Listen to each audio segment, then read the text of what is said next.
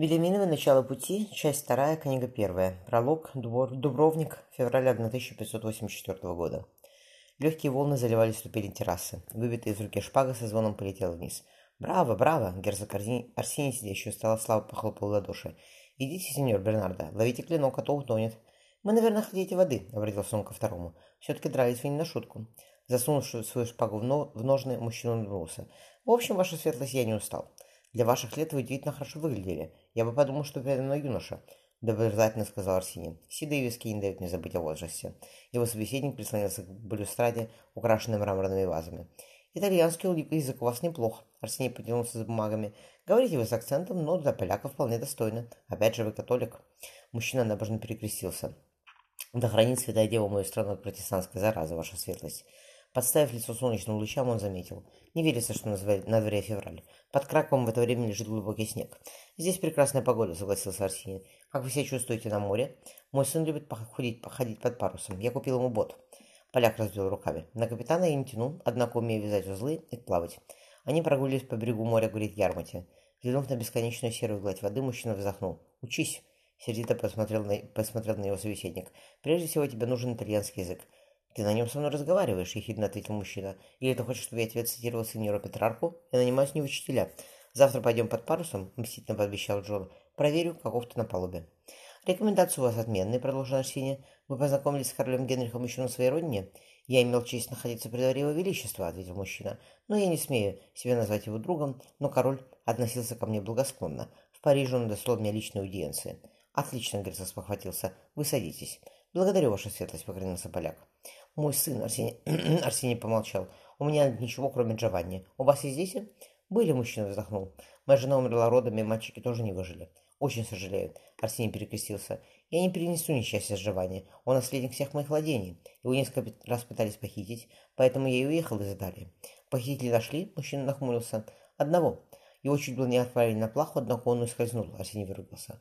У меня много врагов, а я, как видите, он повел рукой, не могу уходить. Большую часть времени провожу в проклятом кресле. Поймите, полное болезненное лицо герцога сморщилось. У моего сына есть все. Лучшие язык, учителя языков фехтования. Я ничего не жалею для Джованни. У него нет матери, грустно сказал его собеседник. Я потерял мать 14 лет, ваша светлость. А ваш сын, наверное, совсем ребенком. Ему было два, Марсини вздохнул. Я бы мог жениться. Губы герцога дернулись. Но, будем откровенны, сеньор, даже с моими богатствами хорошая женщина за меня не пойдет. Зачем мне отвратительный коллега? А плохая не нужна Джованни. Я уделяю ему много времени, но у меня есть дела. Имениями нужно управлять, пусть отсюда надо представлять его интересы его святейшества в Дубровнике. Моему сыну нужен не просто телохранитель, ему нужен друг. Что любит Джованни? Мужчина взял на герцога верховой езды, шахмату, оружие. Все это и больше, кивнул Арсений. Осенью ему исполнилось восемь, а он свободно говорит на четырех языках.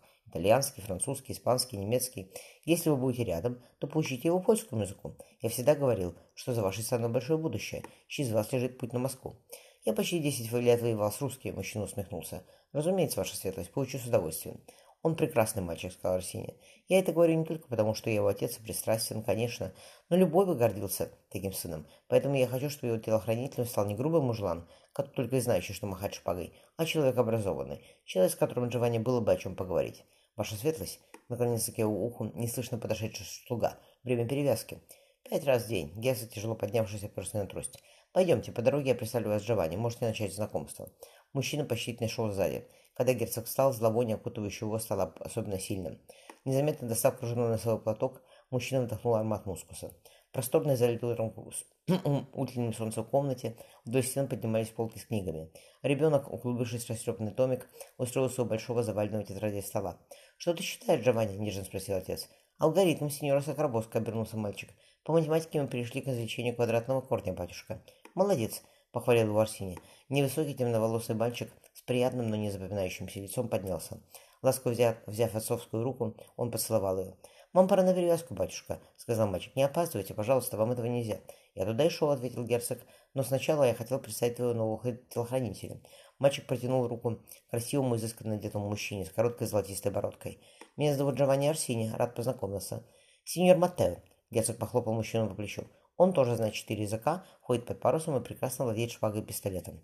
Я пошел страдать, милый. Герцог закрыл дверь. «Вы умеете извлекать квадратный корень, сеньор Матео?» – озабоченно спросил ребенок. «Нет», – широко улыбнулся мужчина, – «но с удовольствием научусь».